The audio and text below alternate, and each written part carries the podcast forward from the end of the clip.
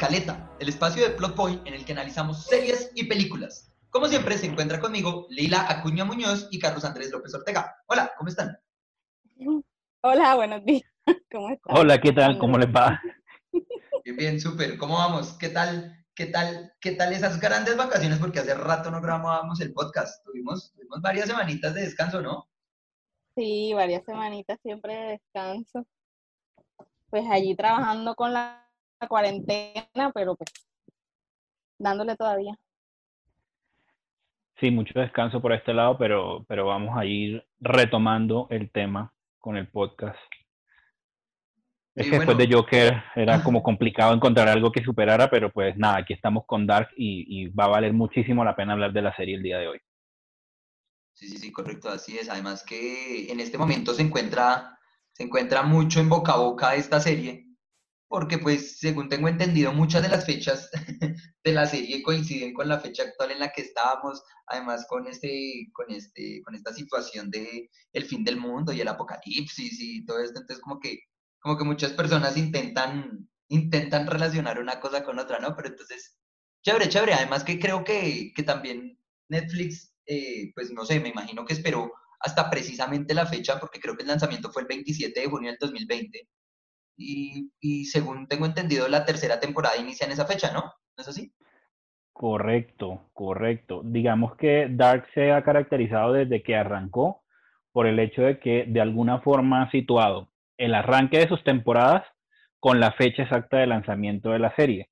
Y eso tiene un impacto muy significativo debido a que, eh, pues nada, a lo largo de la historia siempre se ha estado especulando sobre el fin del mundo, qué va a pasar, cómo va a ocurrir, y la serie transita por esos temas eh, y, y, un poquito de publicidad eh, gratuita, amarillista, exagerada, no le, no le Ajá. sienta mal a nadie, ¿no? No le sienta nada mal. Bueno, de eh, hecho hubo mucha gente, de hecho, hubo mucha gente que cuando vio la fecha en que la iban a estrenar y que coincidía con la fecha del apocalipsis, hubo mucha gente que dijo, prepárense, porque probablemente no vamos a poder ver la serie porque se va, se va a acabar el mundo. O sea, había gente ya a esos niveles de, de estrés. Y, y, el hecho también de que eh, la serie fundamenta mucha de su, de su trama sobre teorías, sobre conspiraciones, sobre profecías en las que se ha basado Nostradamus y tantas otras personas y tantas otras instancias desde de, de, diferentes puntos y creencias a nivel cultural, religioso, que de alguna forma como que convalida o covalida más bien eh, el hecho de que ese fin del mundo pudiera haber ocurrido realmente el pasado 27 de junio del 2020. Pero bueno, aquí seguimos, ¿no? Sí, sí, muy bien. Entonces, Dark, serie de televisión web alemana, distribuida por Netflix. Eh, originalmente distribuida. y producida por Netflix y principalmente estrenada en el año 2017, la primera temporada. Y bueno, fue muy bien recibida por las críticas, ¿no? Pues muchos, digamos que se, se lanzó, no sé, no sé si me corregirán si estoy mal, creo que se lanzó en el mismo año con Stranger Things, ¿no? Y de un hecho, año después. Un año después. Y de hecho, como, sí. que, como que habían muchas similitudes. Bueno, yo debo decir que me la vi hasta este año, pero, pero sí, cuando se estrenó, yo, una de las principales características por la que pues no, no me llamó mucho la atención fue precisamente como por eso, ¿no? Porque pues en la historia, digamos que se mencionaba un niño y, y que pasaban cosas extrañas en un pueblo. Entonces sí, como que muchos sí se, hacen esas primeras comparaciones, entonces como, como con, con, ese tipo de comentarios uno dice como, ah, no, pues ya es lo mismo, ya es otra cosa, pero no, debo, debo decir que, por ejemplo, esa primera temporada me sorprendió mucho, mucho, muchísimo, porque totalmente aparte de lo que es Stranger Things, o sea, Stranger Things es una cosa y, Dark es otra. No, y otra cosa, yo, algo que te iba a decir, es muy fácil confundirse por el tema del niño y eso, pero realmente Mikkel, digamos que es el que inicia la, inicia la, inicia el ciclo, por decirlo así, es el que, es con el que se empieza el, el digamos, el tema del descubrimiento de los, de los viajes en el tiempo y eso, pero realmente no viene a ser como el, el, personaje principal, o sea, el personaje principal es otra persona, entonces viene siendo Jonas, entonces tiende uno a confundir esa primera, esa primera impresión con lo que realmente viene después en las tres temporadas, porque pues sí, Mikkel es importante pues para iniciar el ciclo, pero realmente no, digamos, su participación es muy, es muy, eh, muy de, bueno, me perdí, pasó esto y esto y esto, fui, fui la persona que, que, que creó a Jonas, por decirlo así, pero básicamente todo el tema y todo el ciclo lo protagoniza Jonas.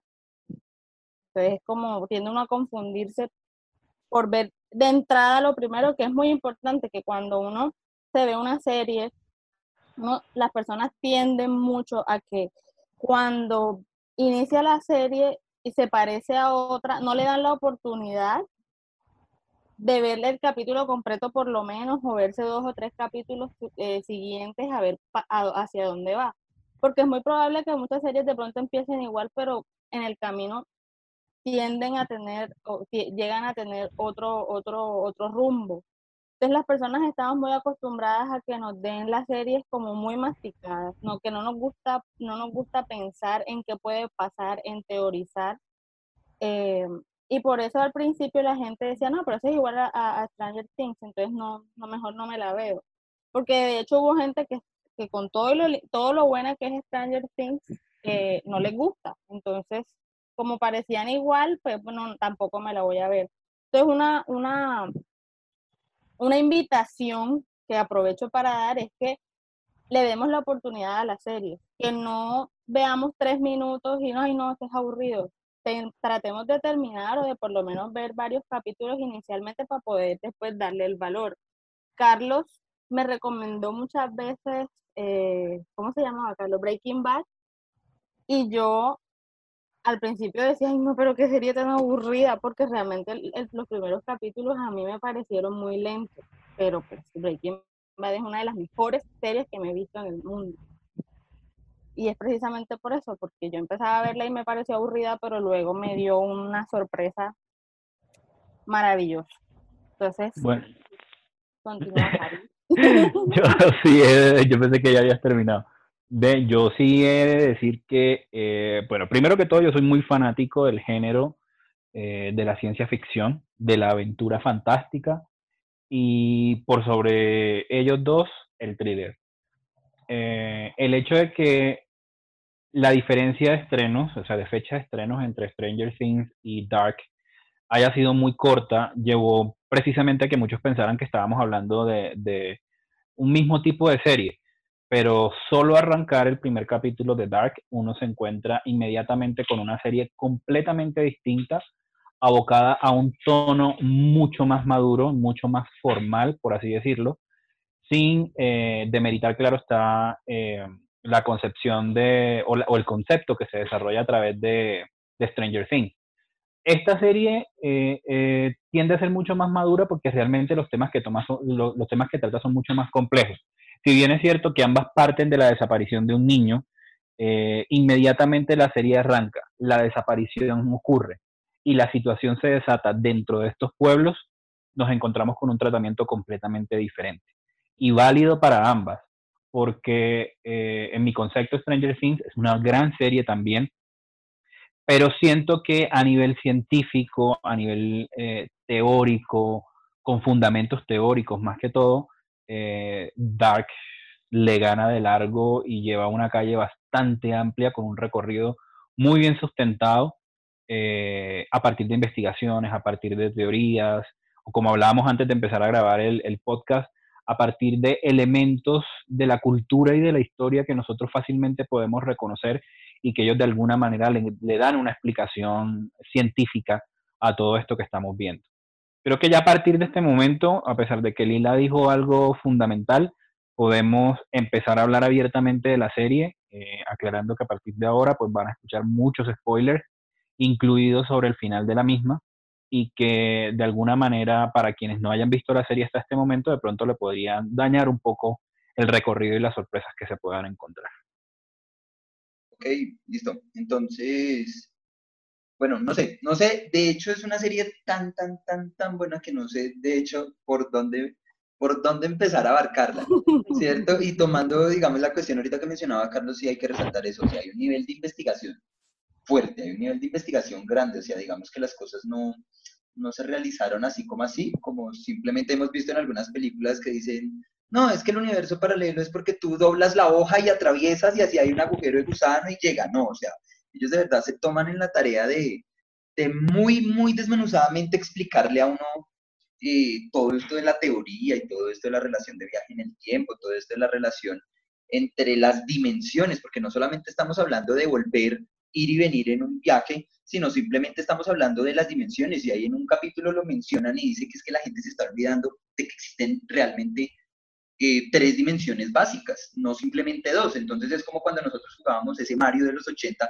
que se mueve solamente para arriba y para adelante y no nos damos cuenta que también hay una dimensión en donde se nos da un espectro un poco más grande. Entonces es ahí donde se menciona eh, todo esto de las teorías y todo esto de las afirmaciones científicas acerca del tiempo y el espacio.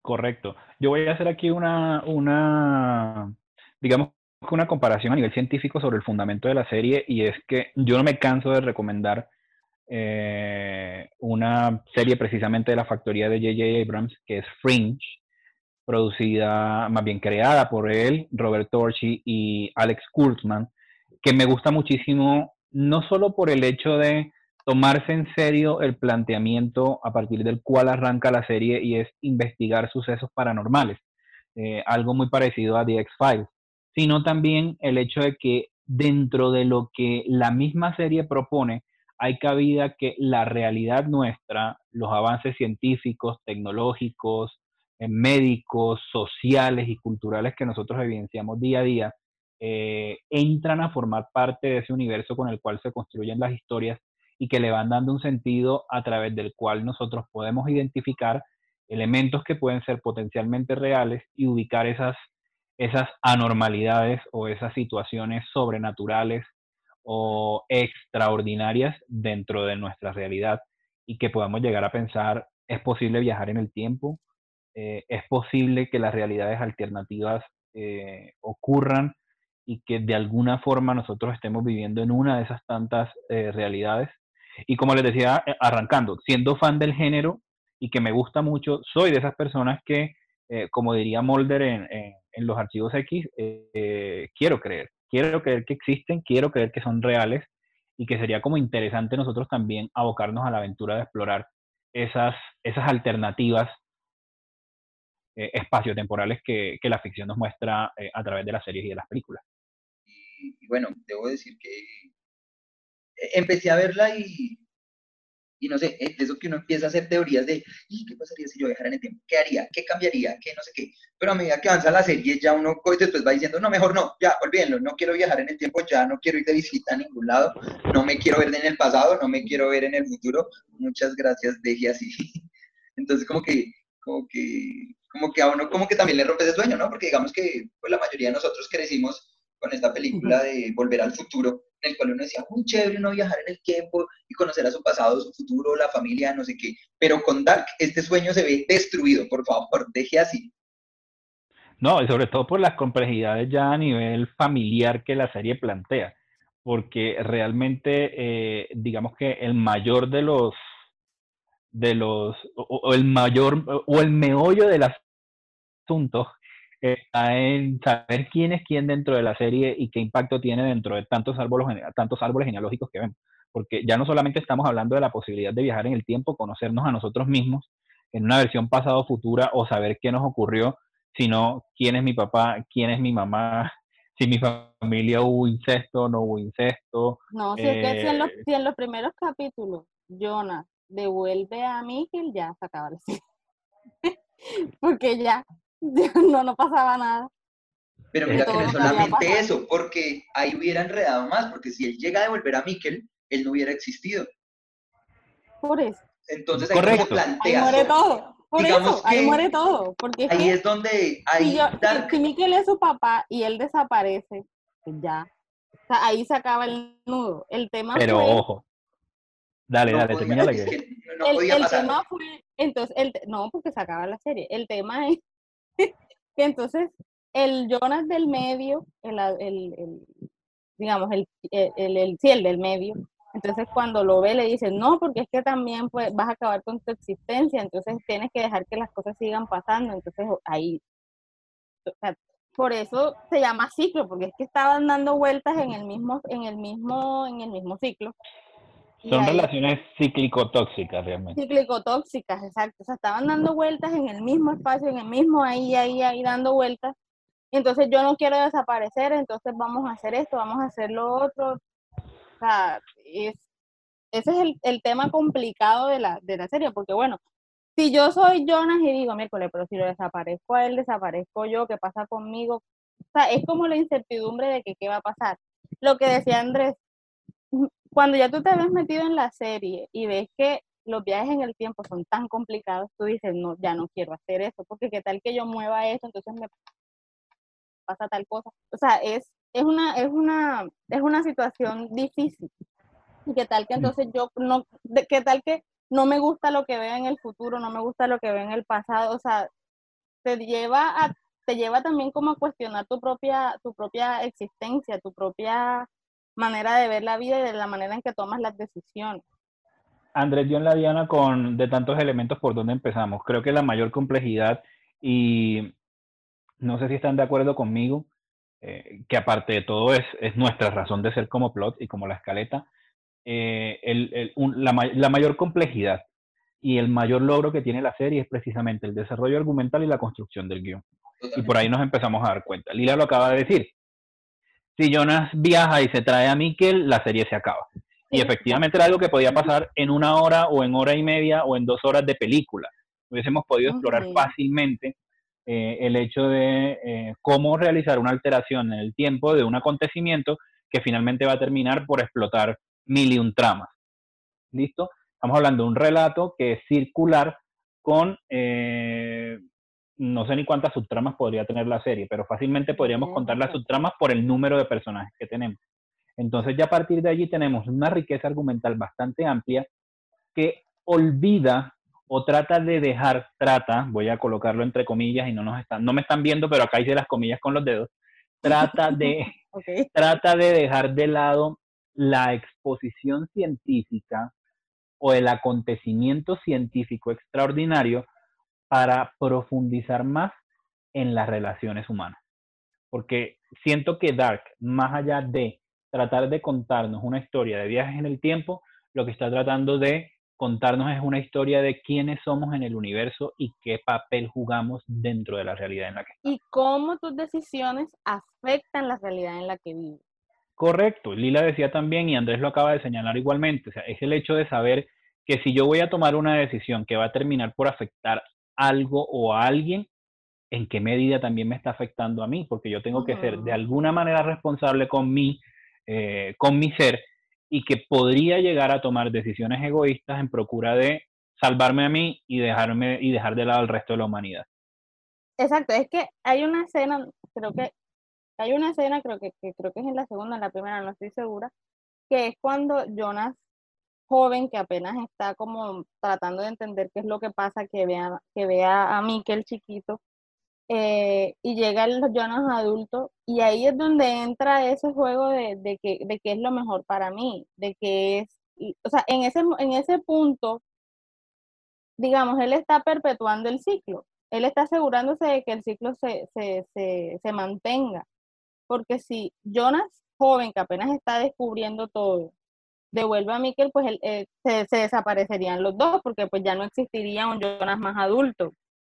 Entonces, esa escena particularmente muestra el egoísmo por la, por la, por la propia existencia, no por todo lo que conlleva eh, más adelante esa decisión bueno, los personajes aquí, digamos que tan bien armado que está el argumento, tan bien armado que está la construcción del guion, los personajes pasan a ser una parte muy, muy fundamental de la historia, porque digamos que ningún personaje está puesto al azar. Bueno, digamos que ah, a mí personalmente se me escaparon ahí como tres personajes que yo dije, bueno, y, y bueno, sí, sí, bueno, y este personaje que, como por ejemplo, el niñito que era novio de la niña sordomuda que lo secuestra.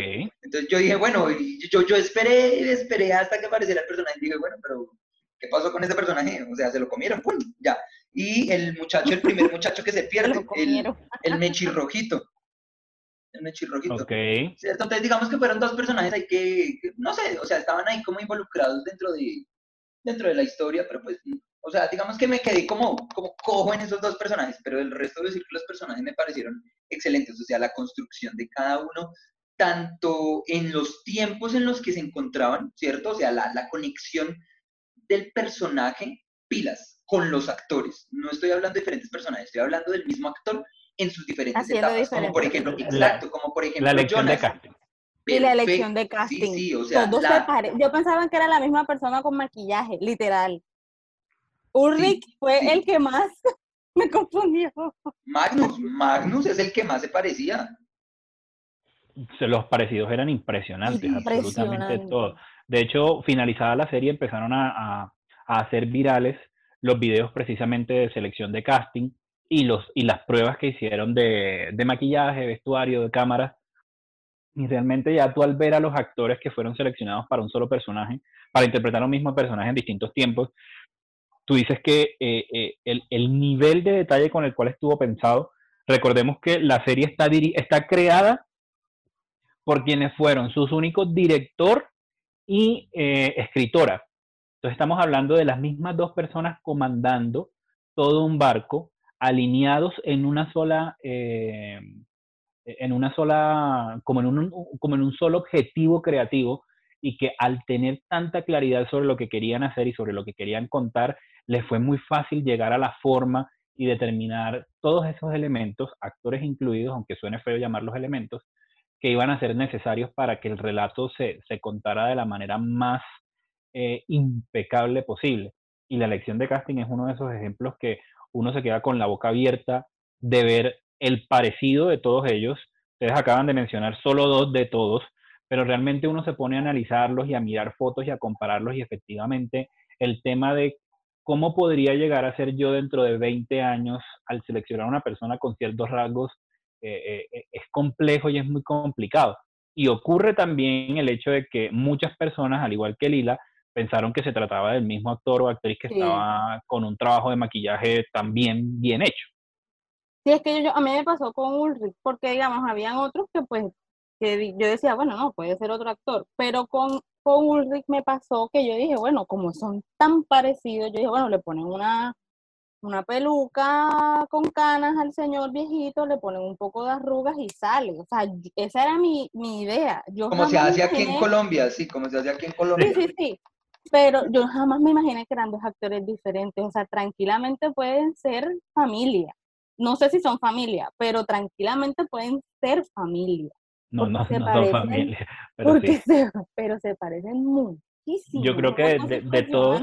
Yo creo que de todos la que menos parecido tiene con sus distintos yo es Marta. Es Marta, exacto. Marta casi la, con, la, con la adulta no se parece. Casi. O sea, Con la tiene, adulta ni tiene los con- rasgos. Eh, entre, entre Marta adulta y Eva sí hay ciertos parecidos, pero Exacto. entre eh, a Marta joven y sus dos versiones posteriores no les encuentro mucho. Hay ciertos rasgos, pero no muchos. Sí, Pero correcto. sí, totalmente de acuerdo con ustedes, el tema de la elección de casting y además de que estamos hablando de actores que para nosotros acá en este lado del charco eh, no son conocidos y nos estamos descubriendo eh, no solamente una serie con un equipo técnico eh, que puede competir de tú por tú con cualquier serie americana o inglesa o francesa, qué sé yo, que son un poco más reconocidas a nivel mundial, al, al, al momento de aperturarnos al, a las vías de streaming, llámese Prime, llámese HBO, llámese eh, Netflix, estamos empezando a descubrir lo que en otras latitudes están haciendo y nos encontramos con trabajos muy, muy bien realizados y empezar a descubrir talentos que sería buenísimo seguir viendo en pantalla, porque de verdad que todos estos actores ah, re- realizan un trabajo de superior hacia arriba. Sí, correcto. Además que, mm, bueno, digamos que dentro de los personajes, el personaje no sería nada tampoco sin los elementos que lo acompañan, ¿no?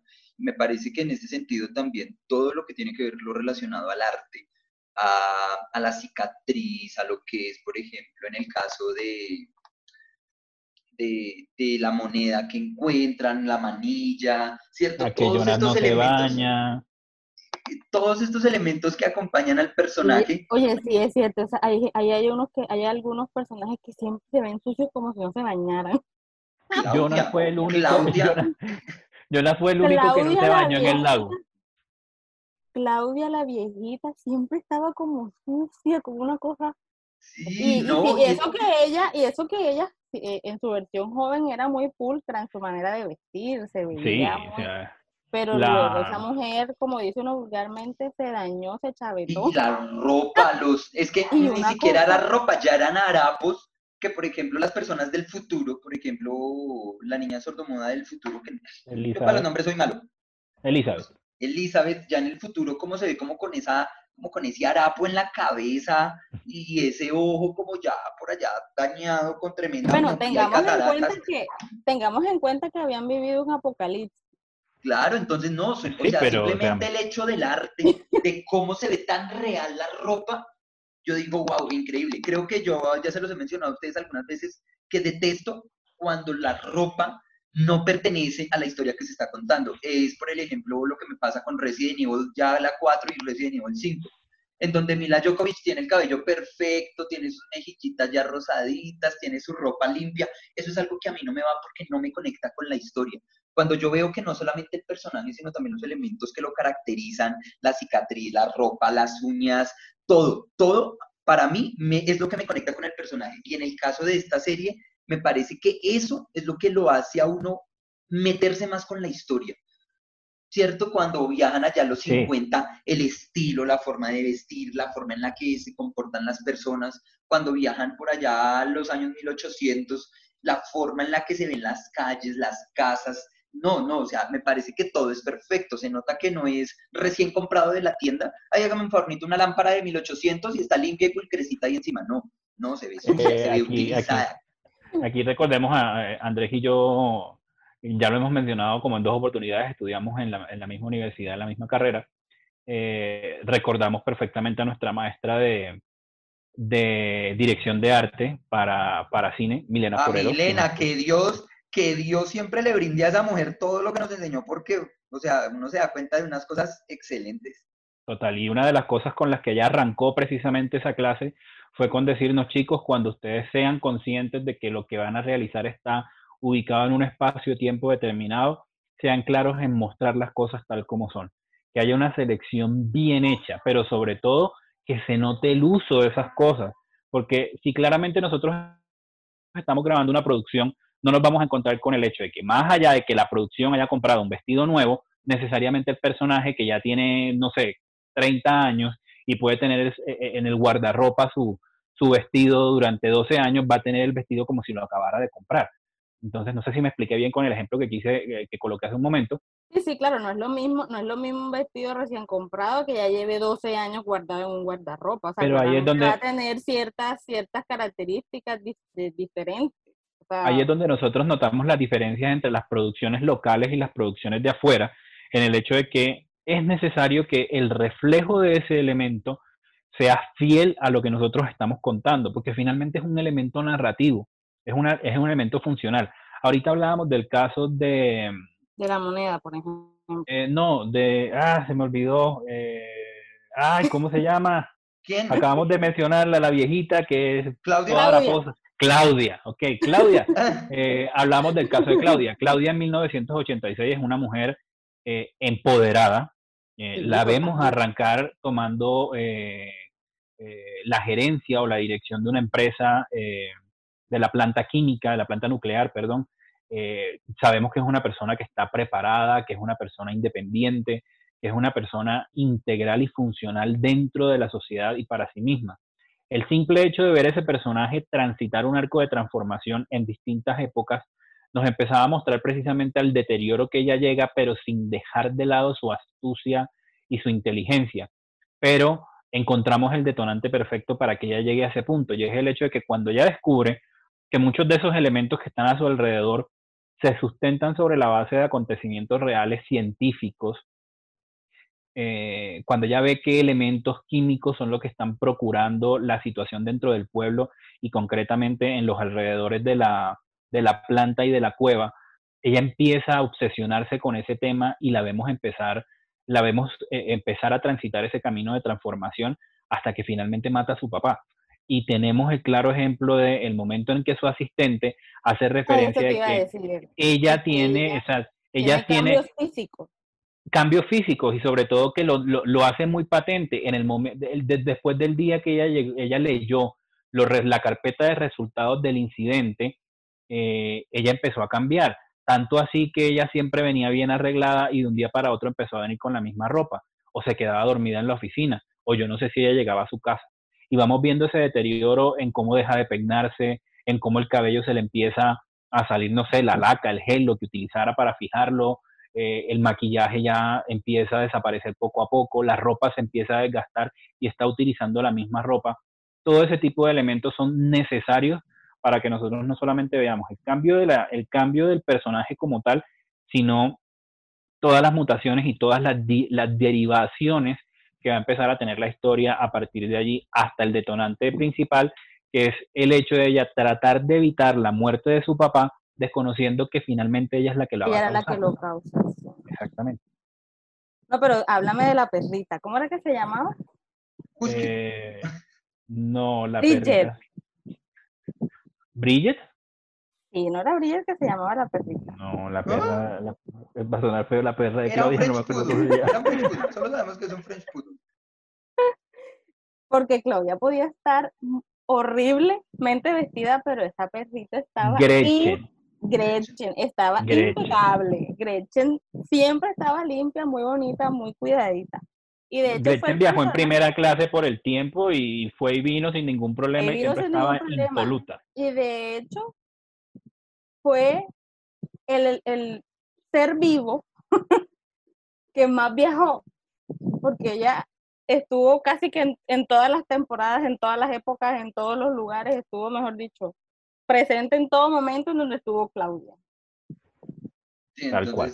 Entonces es, también rescatar ese valor del arte, ¿no? No solamente, claro, o sea, el guion está perfecto, los personajes, la interpretación, el casting y, el, y la forma, el arte, cómo, cómo desarrollaron esa parte visual de la serie, wow, impresionante, muy, muy, muy bueno. Y yo de pronto aquí me voy a atrever a decir, y de pronto me van a decir, no, pero ¿cómo así? Digamos que la primera temporada, cada temporada se va enfocando hacia un lado, ¿no? La primera temporada se enfocó en tratarnos de explicar que algo está sucediendo, que hay un viaje en el tiempo y que hay un cuarto de colores mágicos en donde alguien muere, donde los niños están muriendo. Y entonces uno dice, wow, se acabó la primera temporada, vamos a iniciar la segunda. Inician la segunda con otra vaina totalmente diferente. Ya empiezan todos los familiares a viajar. Empiezan todos los familiares a viajar y uno dice, wow, wow, wow, un momento, o sea, esta historia ya no es de una sola persona, sino que ya se están empezando a meter todo el mundo, se empieza a meter Ulrich, se empieza a meter Hannah, se empieza a meter lo que estábamos hablando ahorita de Gretchen la perrita, empiezan a mostrar a, a todo, esta, todo este árbol que era antes del, eh, en los años 1900, hay por ahí al principio, la familia de Tronte y Agnes y todas estas personas, y empiezan a aparecer personajes, chun, chun, chun, chun, chun, chun, chun barajaditos. Eh, y ya la tercera temporada, cuando uno, ah, bueno, la segunda temporada, cuando termina, ya, y le dicen, no, no es de dónde, no es de cuándo vengo, es de, de, de qué mundo vengo. Y uno dice, ¿qué? Y entonces ya inicia la tercera temporada con otro enredo más, que es otro mundo, otra, otra dimensión, otra Marta. Y uno dice, ¿qué le está pasando a esta serie? O sea, ¿en qué momento a uno lo van No, y uno decía, pero si me enredé con las dos primeras, ahora me van a, ahora me van a poner otra Marta. Me van a colocar me voy a enredar más. ¿Cómo bueno, así? bueno. Bueno, bueno, bueno, ya vamos a ponerle emoción al orden y, y, realmente eh, aquí quiero levantar la mano porque con Lila, que iba adelantada con, con el visionado de la serie, tuvimos un, como, como unas pequeñas eh, charlas eh, vía WhatsApp al respecto de qué era lo que estaba pasando en la tercera temporada, especulando sobre hacia dónde se dirigía la serie. Y yo le comenté a Lila que en el segundo capítulo me di cuenta exactamente de por dónde iba el asunto y cómo iba a terminar. No porque me la sepa toda, sino porque aquí sí tengo que decir claramente que haber visto Lost me preparó muchísimo para lo que la tercera temporada representa a nivel narrativo y a nivel argumental. En la primera temporada estamos enfocados. En el cuarto capítulo cómo iba a terminar. En la, primera temporada descubrimos, como bien decía Andrés, el tema de los viajes en el tiempo. y tenemos a contados personajes haciendo el salto entre un lugar y otro en, en el mismo lugar, pero en tiempos diferentes. ¿Listo? Y cómo la trama empieza a mostrar ciertas vertientes y cambios a raíz de las decisiones que se toman para evitar que algo ocurra. ¿Listo?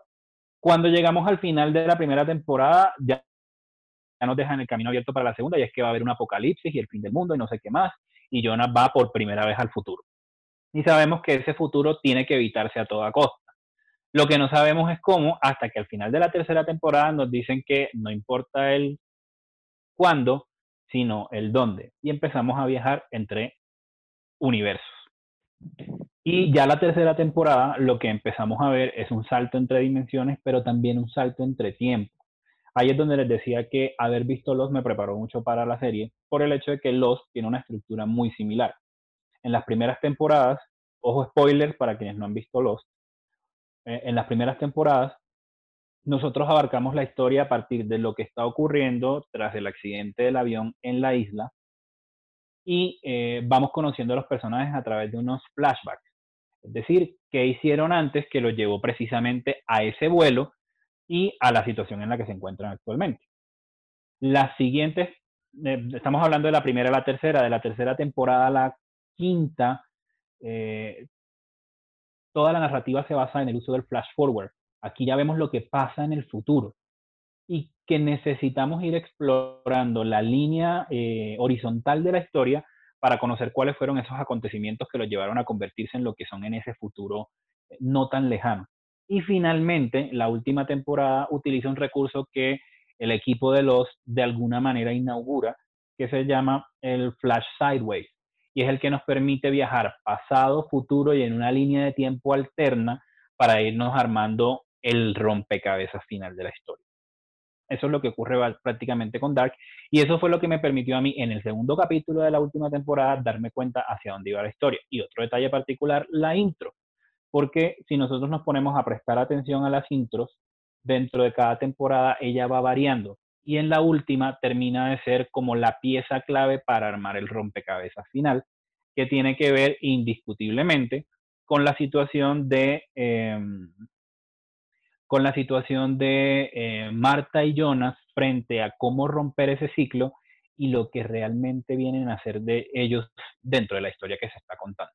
Como dijimos, ya que estamos en terreno de spoilers y vamos a empezar a hablar como ya un poco más eh, suelto sobre lo que ocurrió en la serie, pero pues básicamente es el hecho de saber que más allá de que la muerte del uno o la subsistencia del otro pueda ser lo que perpetúe el ciclo eh, que tratan de romper es el hecho de que ese ciclo existe precisamente porque ellos nunca debieron haber existido. Bueno, es una, es una, es esa dicotomía que se maneja siempre, no desde la primera, desde la primera temporada, porque incluso es Jonas el que siempre está diciendo, bueno, y voy a traer a Mikel y el otro Jonas dice, no, pero lo va a traer si es que usted, si usted lo trae deja de existir.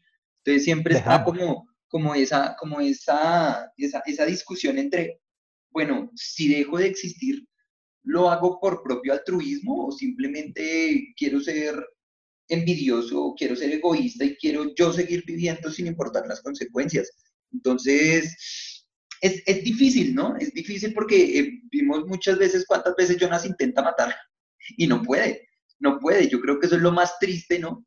De, de vivir en este ciclo constante, que esa persona siendo indispensable y siendo parte de, este, de esta trama, no puede, no puede disponer de su propia vida, tiene que seguir siempre el mismo juego, siempre tiene que seguir el mismo camino.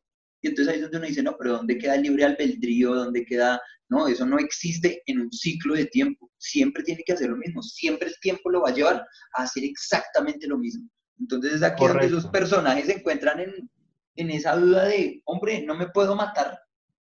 Y los otros no me pueden matar si no es esencial. Entonces, ¿qué hago? ¿Qué hago? No, pues seguir la línea del camino voy para donde me lleve el tren porque ya no puedo aportarle nada a esta historia. Así ellos crean que lo están haciendo, ¿no? No lo están haciendo realmente. Todo es un azar del destino, todo el tiempo tiene que estar sucediendo lo mismo. De acuerdo, y es que la serie también juega de manera muy inteligente con la lucha entre el bien y el mal, que es un recurso argumental perfectamente válido en cualquier historia que nosotros nos planteemos. O sea, tener un protagonista y tener un antagonista o tener fuerzas opuestas que, que constantemente están en choque generan no solamente tensión, sino que permiten a la trama seguir avanzando. Y es lo que la historia, a pesar de ser una serie con un tono lento, eh, con, unas, con unos tiempos de desarrollo bastante, bastante para algunos tediosos, por cómo se van dando y cómo se van eh, generando las cosas. Nosotros aquí no estamos hablando de, de, cliffhangers, de cliffhangers potentes que nos obliguen a ver el siguiente capítulo. La misma historia va articulando las subtramas y va permitiendo tomar aire dentro de cada decisión que los personajes eh, toman para que la historia avance, para que la historia se complemente y para que se vayan abriendo nuevas aristas. No estancarnos es fundamental en una historia que parece estar centrada de manera muy intimista en las relaciones de sus personajes. Y eso es lo que tiene Dark. Sin embargo, haber colocado el elemento de lucha entre el bien y el mal y que durante las tres temporadas tiene una fuerza bíblica muy bien marcada, es fundamental para que eh, nosotros podamos reconocer que algo está ocurriendo que implica una, una fuerza superior, pero es muy inteligente también el hecho de que en algún momento, eh, y si mal no lo recuerdo, creo que es el relojero quien lo dice, o sí, es el relojero quien lo dice, que el, el Dios de ellos no es el Dios que conocemos, sino el tiempo mismo, por cómo el tiempo está condicionando la vida de cada uno de estos personajes y ha permitido que las cosas se sitúen siempre en el mismo lugar para que terminan ocurriendo de la forma como deben estar destinadas a ocurrirse. Y lo que decía Andrés hace un momento, el libre albedrío toma una connotación completamente distinta cuando nos damos cuenta de que los personajes están tomando sus propias decisiones, pero están desconociendo que esas decisiones que toman, como el caso de Claudia, es lo que termina por provocar lo que ellos están tratando de evitar en todo momento. Es decir, que ellos siguen siendo presas no solamente del ciclo, sino de esa fuerza superior que es el tiempo que está primando por encima de sus propias decisiones. Es que hay un juego, eh, y era lo que iba a decir, hay un juego de como de manipulaciones, porque es que cuando muchas veces lo que tú acabas de decir, cuando la persona le dicen, bueno, mira, para que puedas romper el ciclo toca que hagas esta cosa, porque este fue el inicio resulta que cuando vas, realmente quien provoca el evento es, es la misma persona que se supone que va a evitarlo. Hablo de dos ejemplos muy claros. El, de, el que tú acabas de decir de Claudia, que ella aparentemente va a, a, a, a mirar que su papá no, no, no, muera, pero resulta que ella es la que provoca su muerte. Igualmente pasa con Jonas y su papá. él Jonas eh, Michael, no, Michael no pretendía suicidarse hasta que Jonas habló con él.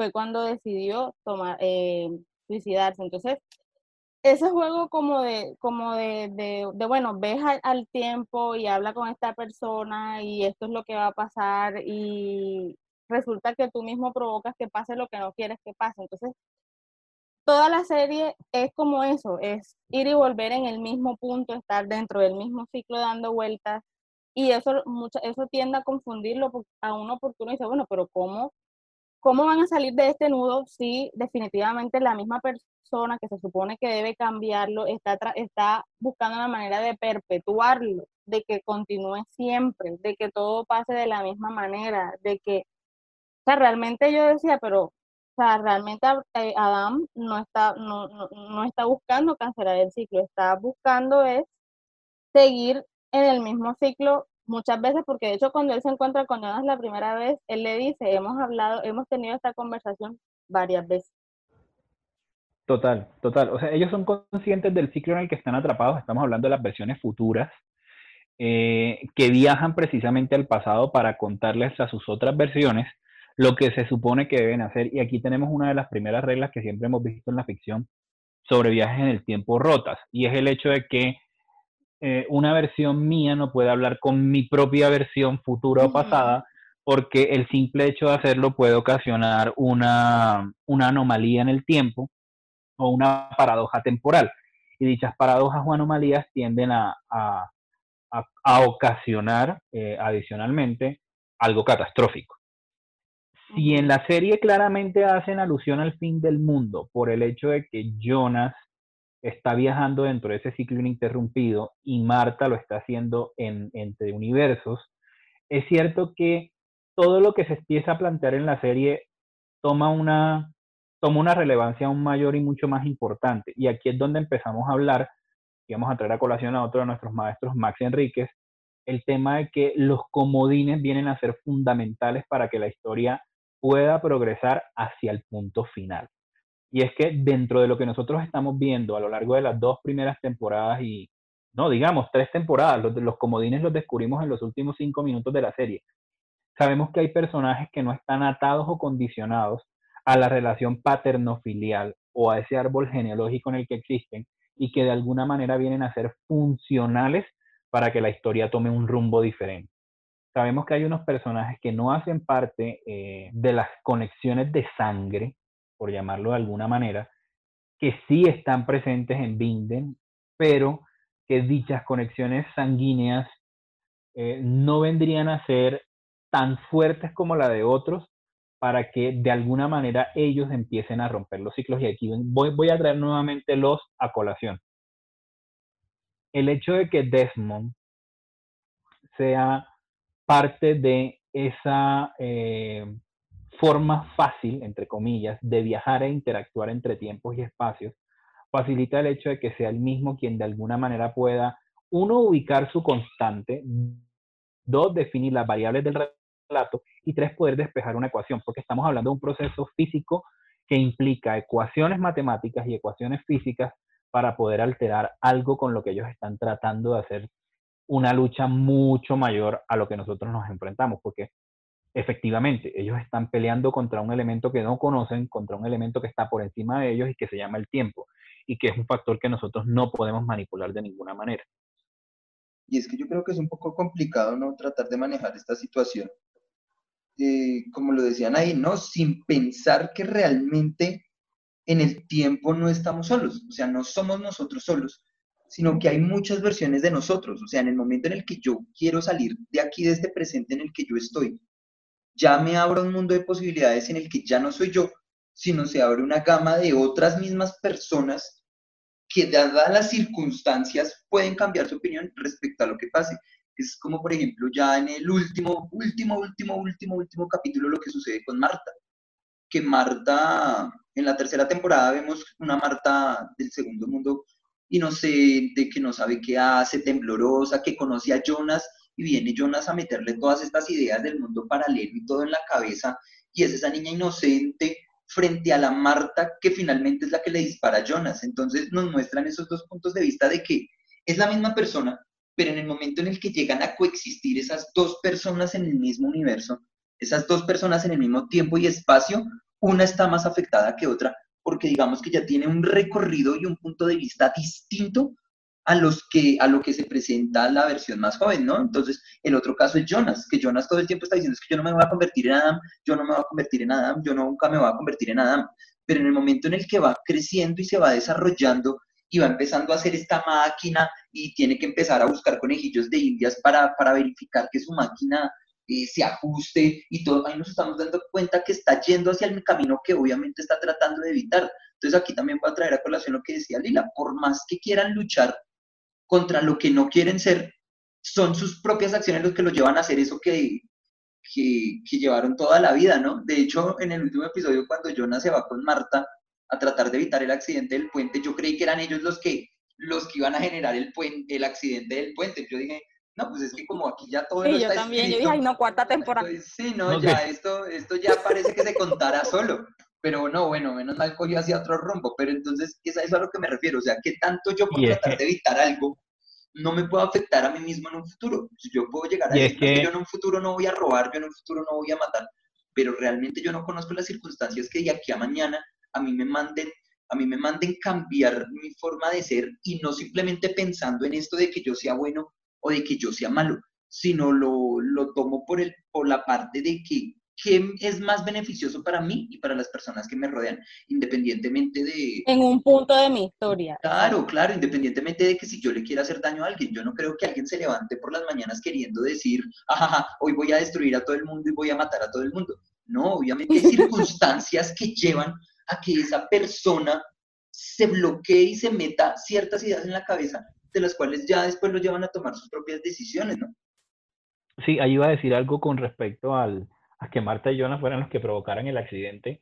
y es nuevamente la recurrencia de elementos. Es, ya lo hemos hablado en varias oportunidades en, en otros podcasts, el hecho de identificar que dentro de un guion nada está puesto al azar y mucho menos dentro de un plano, porque recordemos que lo que está escrito en una hoja eh, al momento de, redactar ese guion no necesariamente es lo que la visión del director o de la que, se tenga en cuenta para la puesta en escena sea lo que se depure y llegue finalmente a la imagen.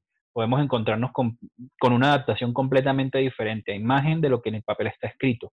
Y elementos como precisamente esa bifurcación que nos da tres, eh, tres caminos uno principal que es por donde bajan siempre ellos manejando bicicletas hasta llegar al punto del accidente y que de alguna manera ese elemento sea tan reiterativo a lo largo de la historia, desde la primera temporada y desde el primer capítulo, nosotros estamos teniendo un elemento fundamental que nos está diciendo hacia dónde va la historia.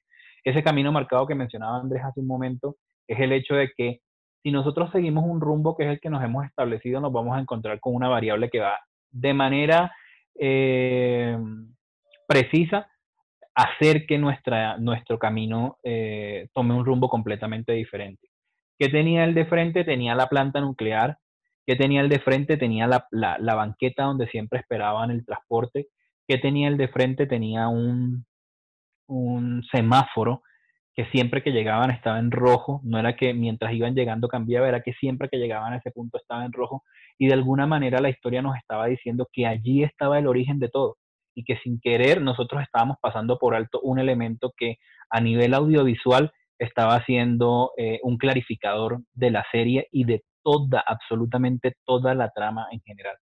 Porque eh, cayendo en cuenta un poco de lo que decía, eh, de lo que dije hace un, hace un rato, era el hecho de que ya el mismo relojero nos había dicho que el Dios para ellos no era otro sino el tiempo y que Él era y que Él sea quien controla, entre comillas, ese tiempo por su, por su trabajo y además por cómo se escribió el libro, eh, también era un elemento que nos decía de entrada, eh, o era el spoiler máximo al respecto de quién tenía el control dentro de la historia que se estaba contando.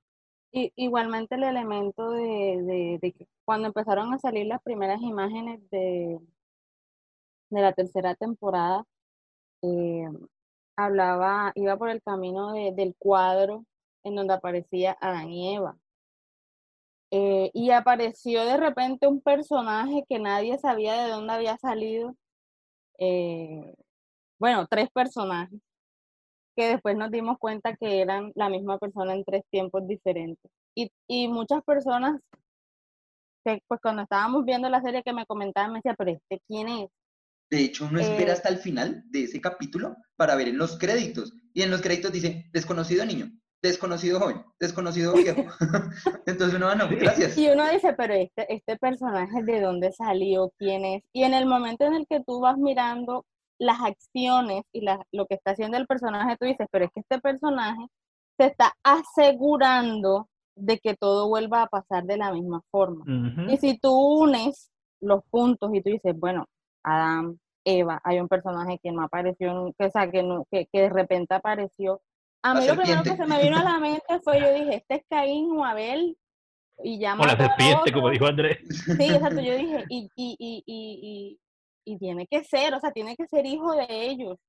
Y ahí voy de nuevo, ahí voy de nuevo. es la manera en la que tiene que ser, porque, o sea, y lo están utilizando a él para que continúen con el ciclo. Y yo decía, ok, estamos otra vez en el mismo, en el mismo, iba a decir una palabra muy costeña, en el mismo, en el mismo enredo, en el mismo punto de, de, vamos y venimos, de vamos y venimos, y yo decía, bueno, pero en algún momento tiene que haber un, el término correcto es plot point, ¿cierto? No estoy Sí. Tiene que haber un plot point, tiene que haber algo que rompa con ese ciclo y, y ciclo, y no tiene que ser de allí mismo, tiene que venir de otra parte, tiene que venir de otro momento, tiene que, yo, yo incluso llegué a pensar en un tercer ciclo, porque yo decía, ya nos hemos dado cuenta durante dos temporadas, pues hasta el final de la segunda, que hay dos ciclos dando vueltas en el mismo punto, allí, allí, allí. Hay un Adán que es el Adán adulto, que es Jonas adulto, y hay una Eva que es Marta adulta. Y si llegaron a ese punto es porque llevan siglos dando vueltas en el mismo lugar. Tiene que venir. Sí, llevan siglos dando vueltas en el mismo lugar, enredándose nuevamente, van y vienen. Tiene que venir de otra parte algo que pueda romperlo. Y en el momento en que sale ese personaje, yo dije, puede ser este. Pero luego en el desarrollo del, del capítulo, tú te das cuenta que de hecho él es el que obliga a que, a que firmen el contrato para hacer la planta nuclear. Tú dices, bueno, pero ¿y entonces este hombre de dónde salió? Y yo sumando, y además con imágenes del intro, tú dices, bueno, este tiene que ser hijo de esto. Y, es que ahí, ahí voy a, voy a, perdón que te interrumpa, Lila. Hay una, nuevamente, o sea, voy a insistir en lo mismo porque eh, digamos que de alguna forma eh, la razón de ser de este podcast no es solamente conversar sobre las series, sino ampliar también un poco más sobre el conocimiento de escritura audiovisual, sobre cómo se concibe un guion y cómo se desarrolla una propuesta audiovisual finalmente. Y es el hecho de que elementos que estén puestos dentro de un guion necesariamente deben potenciarse en la puesta en escena para que la historia se cuente tal cual es. La visión del autor tiene que respetarse en todo momento y cualquier elemento que se utilice es un elemento funcional para que todo avance. La, última temporada en su intro muestra claramente cómo el mundo de Jonas y de, eh, y de Marta, en las imágenes caleidoscópicas que son características del, de la intro de todas las temporadas, se fusionan en, una sola, en un solo punto donde converge una manzana. Una manzana que efectivamente representa para dentro de la historia bíblica el pecado original. Y dicho pecado está condicionado por una serpiente nosotros ya tenemos el elemento de la serpiente y es una pulsera que está transitando a lo largo de la historia y que llega a manos de Eva. Tenemos la manzana precisamente en el momento en el que estos tres personajes sin nombre, este extraño, llega a la casa del dueño de la planta para quitarle em, el, eh, el legajo, eh, perdón, sí, las llaves, de las llaves de la puerta donde está guardado todo. Y cuando llega, ¿qué hace el niño antes de que los otros dos empiecen a atacarlo? se acerca a un bol donde precisamente hay una manzana. Ese solo elemento ya nosotros nos dice claramente quién es él y cuál es su razón de ser en la historia. Porque como bien lo decíamos y lo hemos venido discutiendo, no se trata de evitar que las cosas pasen, porque es lo que ellos han intentado hacer durante muchos siglos, sino tratar de encontrar exactamente el punto de origen que lo generó todo y romper efectivamente el ciclo y como bien señalaba Lila, está por fuera de todos ellos. Si durante la primera temporada la historia era circular y rotaba dentro de unos mismos, cuando ya integramos la segunda temporada la historia nos damos cuenta que el elemento con el cual lo podemos identificar es precisamente el símbolo de, infinito, que son dos curvas, perdón, dos círculos enlazados en una posición curva en un punto donde convergen. Y que ya sabemos que a partir de ahí habrá que identificar una X como en cualquier ecuación que es la variable que tenemos que despejar para llegar al resultado final de la. Y de hecho yo creo que, bueno, de pronto uno se pregunta, ¿y de dónde salen estos tres personajes? Eh, y yo tengo mi posible teoría y es que en el momento en el que Adán decide destruir a Marta embarazada y, es tragada por, eh, por esta partícula de Dios, eh, yo creo que es ahí donde salen los tres personajes, porque en ningún momento se nos menciona que los tres personajes se encuentren, porque están siempre los tres, el pasado, el presente y el futuro. O sea, eso quiere decir que los tres siempre han estado juntos, que siempre han coexistido. Entonces yo creo que en ese momento en el que Adán creyó que iba a destruir todo, realmente es cuando trae a estos tres personajes al mismo punto. Además, si nos damos cuenta, cuando ellos ven a Marta y, y Eva le revela a Marta que, que, que ellos son sus hijos, ¿no? Obviamente no se lo dice con palabras, pero pues ya la escena misma habla y viene el niño y le pega, qué abrazo. Quiere decir que en ese momento en el que Adán la mató, sacrificó a Marta, pero gracias a la partícula de Dios, estas tres personas llegaron al, al mundo de Eva. Correcto, yo eso, eso, es a lo que yo le llamaría perfectamente esa paradoja eh, que se genera a partir de eh, la manipulación del tiempo de una manera tan literal que fue exponer a Marta precisamente a la partícula de Dios. 100% de acuerdo contigo, Andrés Farid. Ok, eh, muy bien. Listo. Entonces, bueno, antes de empezar a nuestras amigables secciones, pregunta. Pregunta, y esto digamos que es una pregunta obligatoria siempre cuando vemos una serie que nos pasó, por ejemplo, con Game of Thrones, que nos pasó, por ejemplo, con Breaking Bad, que estuvimos hablando y quiero poner de pronto aquí en discusión. ¿Cómo les pareció el final de la serie? O sea, ¿Están de acuerdo? ¿Creen que estuvo incompleto? ¿Cómo vieron ese final? ¿Lo hubieran podido terminar diferente? ¿Cómo, cómo lo ven? ¿O lo ven preciso para lo que estaba pasando? Bueno, a mí me gustó mucho el final. Me gustó porque era coherente con lo que yo venía. Yo creo que fue por eso que me gustó, porque era coherente con lo que yo venía pensando. O sea, yo decía, bueno, lo que les dije ahorita, si ya vimos que hay dos personajes dando vueltas en el mismo ciclo, pues tiene que venir algo que los rompa.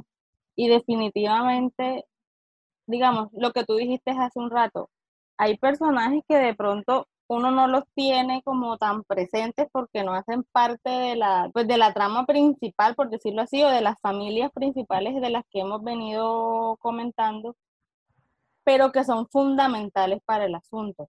Eh, entonces, a mí me pareció muy coherente ese final. De hecho, tuve también la misma, la misma sensación de que miércoles, ¿será que ellos lo provocan el accidente o será que ellos definitivamente sí? Yo dije, ya con, o sea, si lo provocan, aquí viene una cuarta temporada porque y entonces, ¿qué hacen? Sí, entonces, pero no, me pareció muy justo, me pareció muy prudente, me pareció que digamos que fue un buen cierre porque ya al final pues muestran a todas las, las personas que efectivamente sí existen en este nuevo mundo y es muy probable que, que, que, pues, digamos, las personas que, que, en algún momento pues desaparecieron por, por al, momento en que se desapareció el ciclo, pues vuelvan a, a, a nacer, pero pues ya no metidas dentro, metidos dentro de este eh, nudo en el que estuvimos involucrados durante tres temporadas. Claro, porque era un nudo que no se podía desatar. O sea, por cada capítulo que pasaba nos damos cuenta que es un nudo que es imposible de desatar. Entonces este nudo tocaba era cortarlo de raíz. Sí, definitivamente. Esa última escena en donde ellos dos, digamos, esta serie al final... última.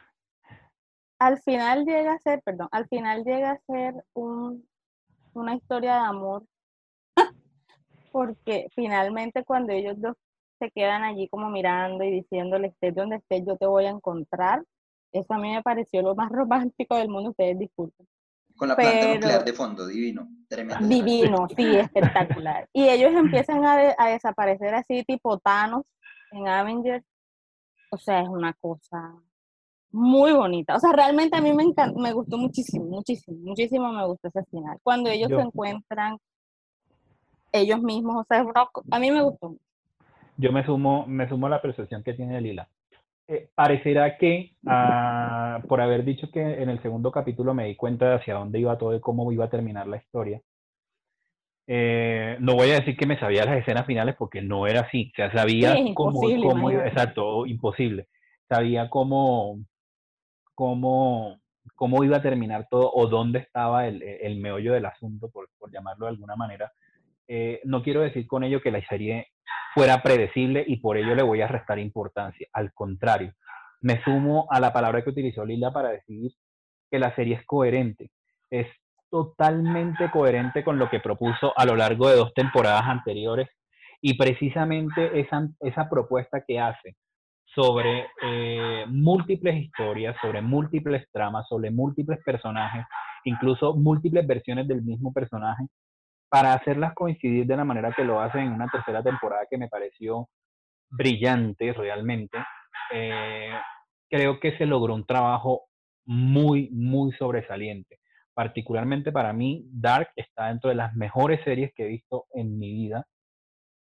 Tengo excelente, eh, tengo una excelente eh, percepción y una, una excelente apreciación de la misma. Y no puedo más que alabar el trabajo de guion, porque este es un ejemplo claro en el que un guion lo es todo para contar una buena, eh, una buena propuesta audiovisual, llámese película, llámese serie, y, coincido en el hecho de que eh, el menos es más. La serie se depura de parafernalia, aquí no vemos grandes efectos especiales, salvo en momentos puntuales, ni grandilocuencias narrativas, ni épicas, pero momentos como por ejemplo en el que eh, ellos se ven eh, en las puertas siendo unos niños a través del closet, me parecen tan, tan hermosos, tan poéticos.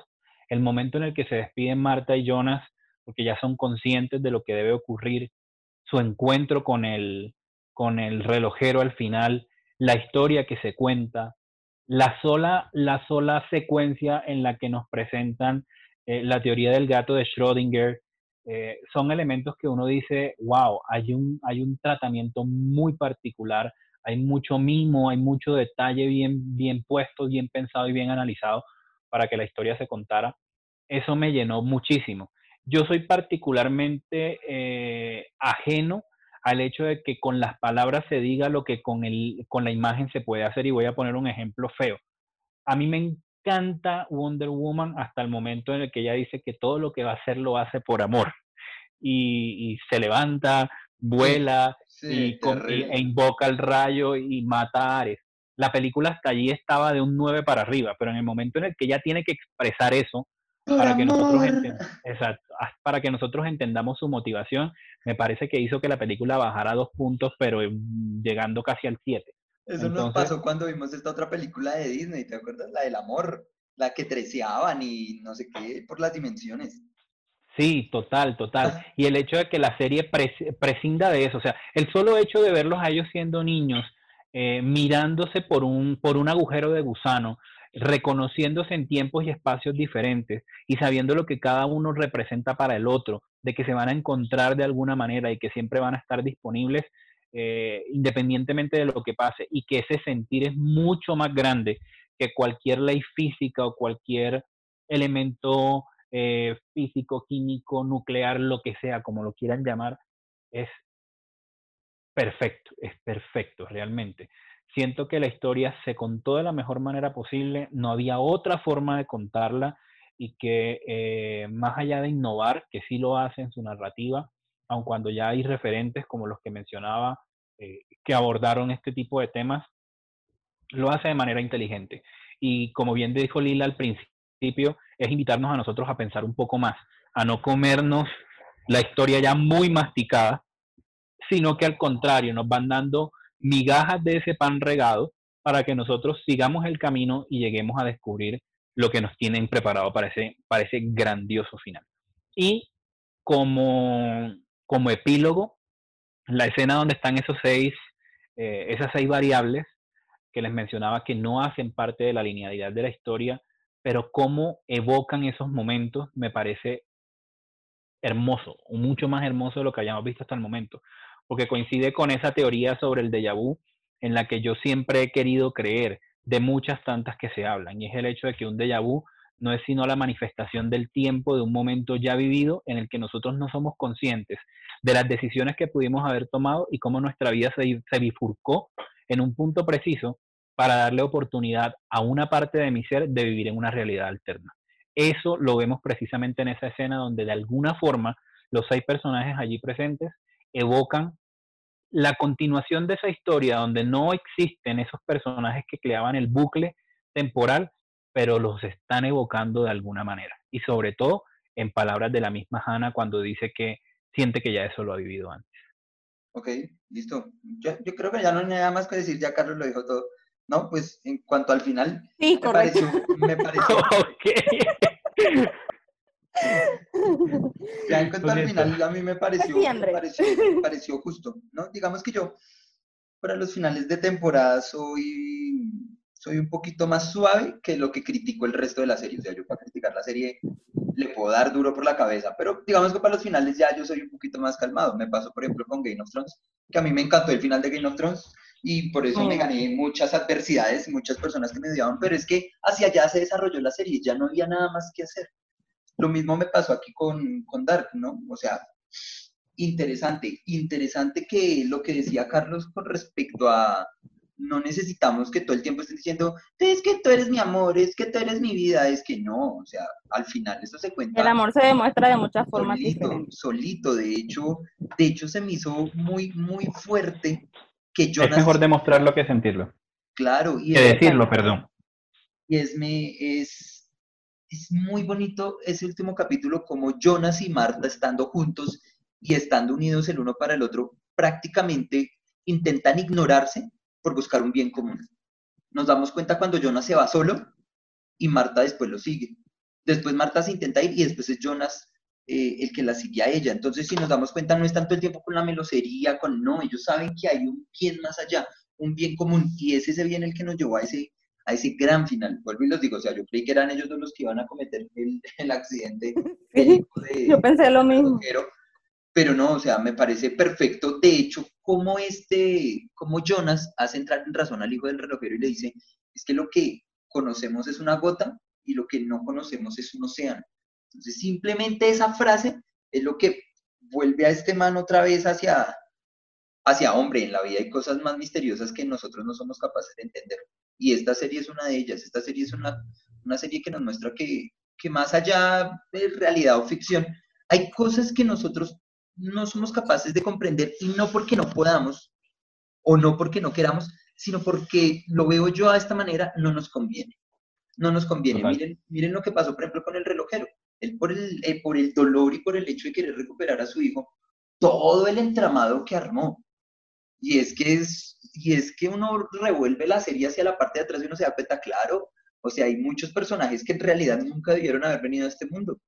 Hannah, si Hannah no se hubiera devuelto al pasado, nunca hubiera tenido a Noah y nunca hubiera tenido a Agnes y este tampoco hubiera conocido a su papá y a su mamá y a su abuelita que al final son los mismos y las mismas con los mismos y todo. Entonces si nos damos cuenta, siempre son los mismos, siempre son los mismos, pese a estos seis personajes que aparecen al final, que, que son para mí, para mí, forman un final perfecto y el hecho de que, de que Hannah hubiera otra vez eh, retomado este déjà vu viendo la chaqueta amarilla y como esa pérdida de intranquilidad, como como, como que a uno le llega a decir, hombre, cuando uno de pronto tiene un déjà vu es eso, ¿no? De pronto vidas, dimensiones diferentes que lo que están tratando de hacer es siempre estarse alineando.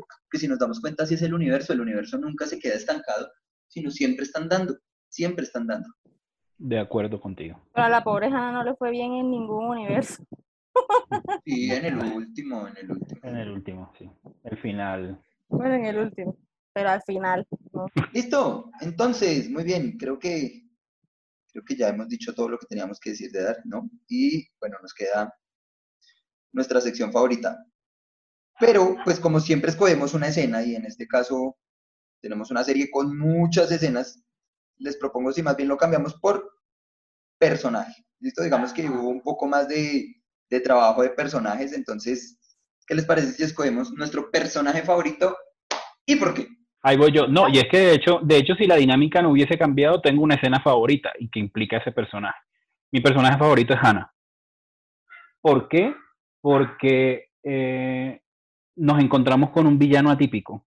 Es la gran antagonista de la historia. Es la persona que de alguna manera, indistintamente de que el tiempo se reorganice y que encauce las cosas, empezó a tomar muchas decisiones a conciencia y dichas decisiones estaban abocadas precisamente por el egoísmo, por tratar de lograr lo que ella quería lograr, y era eh, primero conseguir a Ulrich, luego hundir a Ulrich y finalmente tener una vida aparte que, que como bien señaló Andrés hace un momento, fue la que condicionó el nacimiento de, eh, se me olvida la chica que estaba en el futuro, que era realmente del pasado y que termina siendo la mamá de Agnes y de, y de, y de Noah y que es el inicio. Sogni, Sonia, algo así. Ella, eh, la, la, la, escolta de Elizabeth, digámosle de alguna manera. Eh, Hannah, precisamente, y mi escena favorita es donde la muy perra, perdón por la expresión, eh, dice que desconoce a Ulrich y lo deja encerrado precisamente en, en, en el manicomio. Me pareció una escena realmente muy bien trabajada y una forma perfecta de terminar de perfilar y definir a, un personaje y sobre todo a un villano como lo fue Hannah. Ok, Lila. Gretchen. Gretchen. lo que pasa es que es que no sé, o sea, digamos, no puedo escoger uno. Eh, sí se puede, sí, es como los papás que dicen, yo no tengo un hijo favorito, sí lo tiene. Mi hermana diría que soy yo. yo también coincido con eso. ay, no, yo voy a quedarme con Gretchen ya. ¿Y por qué? Porque, porque amo los perros. Ya. Los demás personajes todos me gustan, todos me gustan. Es que más que los personajes me gustaron las, o sea, me gustaron todas las historias de todos, entonces como no, no sé, no puedo escoger uno. Sí, en serio, ok, listo. Eh, yo escojo a Claudia. Claudia para mí es el personaje principal en toda la serie. Porque si nos damos cuenta, desde que ella mató al papá, ha siempre buscado la forma de resolver las cosas. Y lo mismo pasó cuando se lo dijo a la Claudia joven y le dijo que para Regina iba a estar mucho mejor. Y después le pide disculpas al papá. Dile a mi papá que lo siento, pero principalmente es ese amor por su hija la que la lleva a estar cambiando. Digamos que de todos los personajes, la única, la única que yo digo que nunca se repite es Claudia. Precisamente porque ella no está metida en ese nudo y ella no está obligada a hacer las cosas como, tiene que, como tienen que hacerse. Entonces creo que cada ciclo de Claudia, la Claudia del mundo 1, porque la del mundo 2 menos mal la mataron, porque así me caía mal.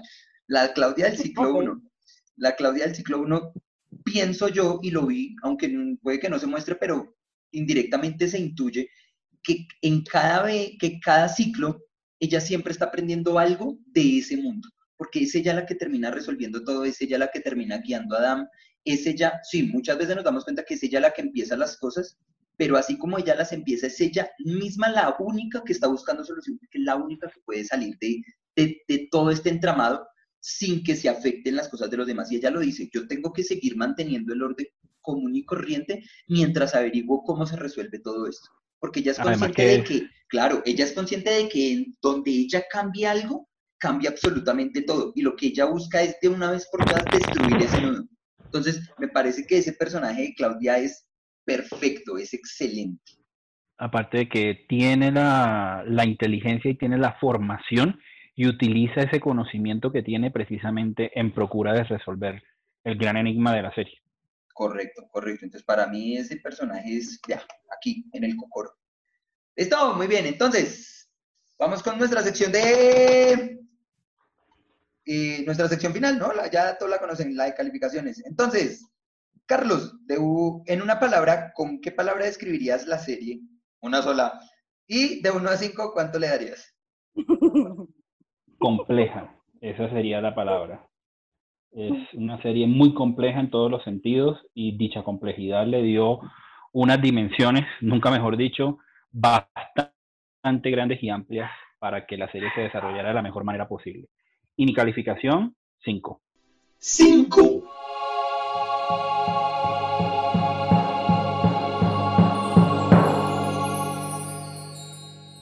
Cinco, listo. Lila, en una palabra, ¿con qué palabra escribirías la serie y qué calificación le Para mí fue coherente. A pesar de todo lo, de todo lo enredada que fue, eh, y todo lo compleja, como dice Carlos, dentro de su dentro de la historia, para mí fue completamente coherente, en el sentido de que, de que digamos, sus argumentos son, son válidos y el final, pues definitivamente le dio toda la coherencia que se necesitaba para cerrar los ciclos. Entonces, para mí fue, fue muy bien hecha, fue muy bien llevada, la historia se desarrolló de la manera que tenía que ser, así que para mí fue coherente. Ok, y de 1 a 5, ¿cuánto le das? 5. 5.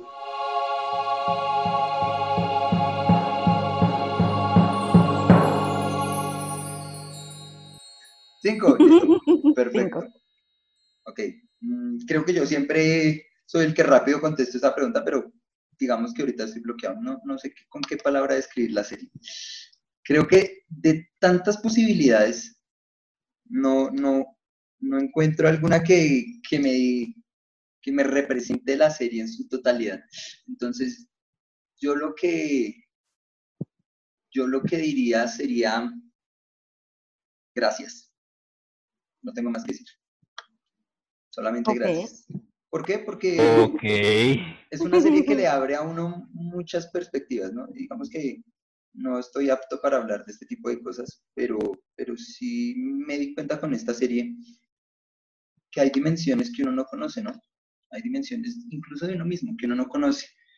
Sobre todo eso. Y he empezado, sí, claro, y he empezado mucho a reflexionar acerca de, de lo que hablamos al principio, cuál es mi papel aquí en donde estoy y qué acciones que hago en este momento me alteran al futuro. Entonces no voy a describir a la serie con una palabra, sino simplemente voy a decir gracias, porque eh, me, abrió, me abrió en cierta medida un poco más de conocimiento acerca de, de lo que debo hacer para mí mismo en un futuro.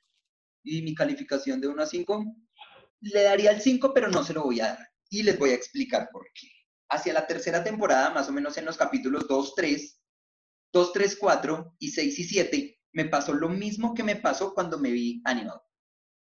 La serie es perfecta. Cuando me vi la serie de animado, la del canibalista, la del caníbal, que la serie va perfecta y, el, y hay tres capítulos ya llegando al final donde se vuelve un arquero y uno dice, por Dios santo, ya terminen esto, por favor. Lo mismo me pasó con Dark, más o menos hacia el capítulo 2, 3 de la tercera temporada y el 6 y el 6 de la tercera temporada es como, como que daba vueltas y vueltas. Es que ciertamente es algo redundante. Y vueltas, entonces uno ya como que ya, por Dios, solucionen esto, no le metan más vainas, no le metan más vainas. Entonces, digamos que por eso, por eso mismo, le voy a dar un 4-8, sin desprestigiar, claro, la serie. Que otra vez, gracias. 4-8.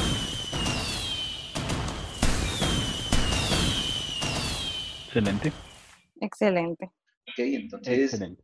Eh, les recomendamos si no se han visto Dark.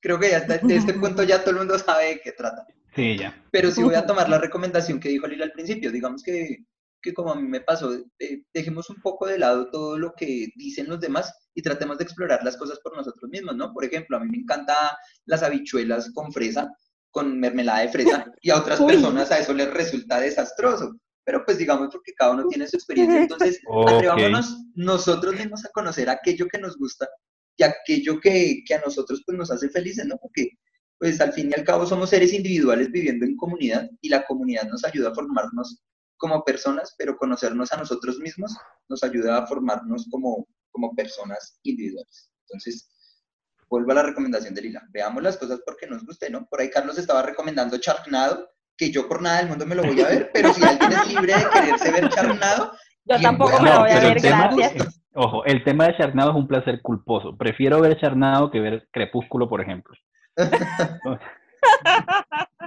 Eso sí lo, digo toda la vida. Nada, está la pelea más épica del mundo. Ajá. Ok. Eh, pues ya lo saben, Dark está disponible completa, temporadas 1, 2 y 3, una serie cerrada totalmente en el catálogo de Netflix para que la vean, quienes no la hayan visto, para que quienes la vieron y quieran repetirla y vivir el ciclo una vez más, pues nada, ahí está. Sean un poco poéticos y, y repítanla de vez en cuando para que hagan justicia a la serie y sobre todo a su, a su armatroste argumental. También para los que no sabían, los mismos, eh, los mismos guionistas de Dark están preparando una, están desarrollando otra serie para Netflix, aún no se sabe cuándo va a salir. Sí, señora. Pero pues para que estén atentos si, si les gustó vale mucho la pena. vale mucho la pena esperar su nuevo proyecto. Para, para creo que se llama el señor, ¿cierto? Para Fexe. Y creo que... Sí, sí, sí. Ajá. sí. Muy bien. 1917, creo que se va a llamar, o 1920. No, se llama 1899. Eso, o 1986, o 2053, o, 2020, o 2019. No se sabe, pero es un año. Total. Total. Y nada, esperar el próximo podcast, ya ahí estábamos debatiendo. Eh, muy pronto les haremos saber por redes sociales cuál va a ser nuestro próximo capítulo, de qué vamos a hablar. Muy probablemente sea de una serie, muy probablemente sea de una bruja, muy probablemente sea de horror, pero es muy probable, todavía no sabemos. Eh, síganos muy atentos por redes sociales y recuérdanos, recuérdanos por dónde nos pueden seguir y, nada, pues irnos despidiendo. Y bueno, en nuestras redes sociales, en Facebook y en, en Instagram nos pueden encontrar como arroba plot.ha y en Twitter nos pueden encontrar como plotha2. Síganos allí para recomendaciones. Eso y por favor no se aparten de este mundo del cine de la televisión. Y, y, no, disfruten de cada cosa que ven porque pues no sabemos si es la primera que vemos o la última. O en el pasado de pronto puede ser la futura, o en el futuro de pronto puede ser la última. O mientras estamos en este presente puede ser lo futuro y lo último. A no ser que nos encontremos en otro mundo y en otras dimensiones. Correcto, y si no nos entendieron, pues vean Dark. okay. Bueno, muchas gracias a todos. Gracias Lila, gracias Carlos por haber estado. Gracias a todos, de verdad. Esta tarde tan mucho. agradable. Bueno, que les vaya bien. Bueno, adiós. Adiós. Chao, chao. La escaleta.